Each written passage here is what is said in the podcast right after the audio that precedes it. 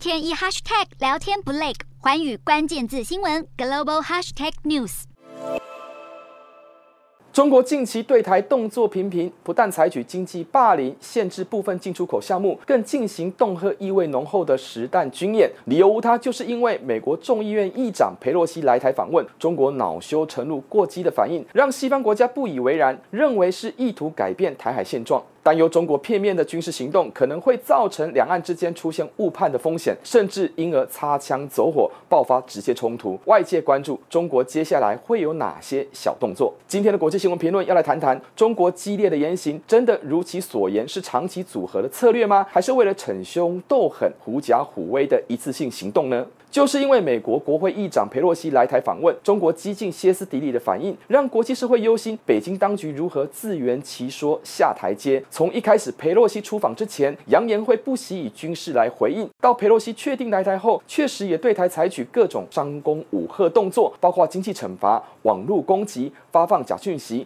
围台军演等，看似要进行全面性的反制行动。但是真的是如此吗？恐怕最后结果落得雷声大雨点小。当然，中国对台美官方互动升级非常感冒，认为这完全踩到底线，而且将可能削弱中国对外所坚守一中的内涵。换言之，从中共的角度来看，近期美国及其盟友针对台湾与台海议题的立场，已逐渐稀释中国因素的影响力与话语权，这无疑让中共忧心忡忡。可以说，中国认为西方国家介入台海事务，一方面弱化中国的宰制力，一方面也会增加台湾在国际社会的能见度。现实上，中国也非常清楚，无论是整体国家竞争力，或是单就军事实力，都难以和美国匹敌，更遑论扩大与欧美国家相互抗衡。倘若在台海议题上过于躁进，甚至与西方国家兵戎相见，就算以内政，抑制境外势力或台独势力为由，美国及其盟友是不可能放任中国为所欲为。美国对台海和平稳定的战略日益清晰，可能介入两岸冲突的姿态，确实让中国在有所作为的同时，不敢轻举妄动。不过，就中共内部政治的现况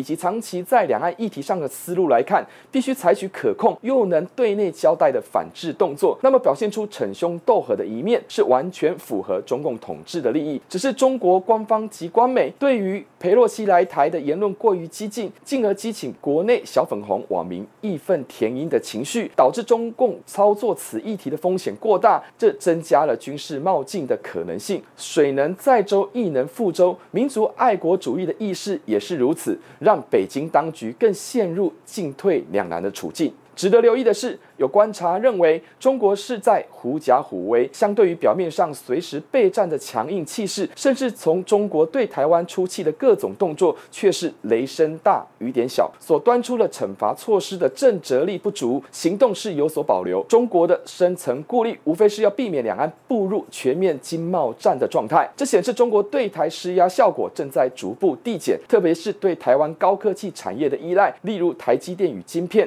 生怕因此。此蒙受重大损失，完全没有把握。中国面对美国集结西方国家天下为中的态势，尤其是在美日两国已经展开新世代的半导体合作，这无疑对中国带来严峻的挑战。再加上中国相当依赖台积电的晶片，这限制了中国对台的反制程度。倘若两岸进入全面对峙的阶段，晶片供应的中断，不仅影响中国企业生产的营运，让中国已经低迷的经济现况更加不利，进而冲击整体社会稳定，显然，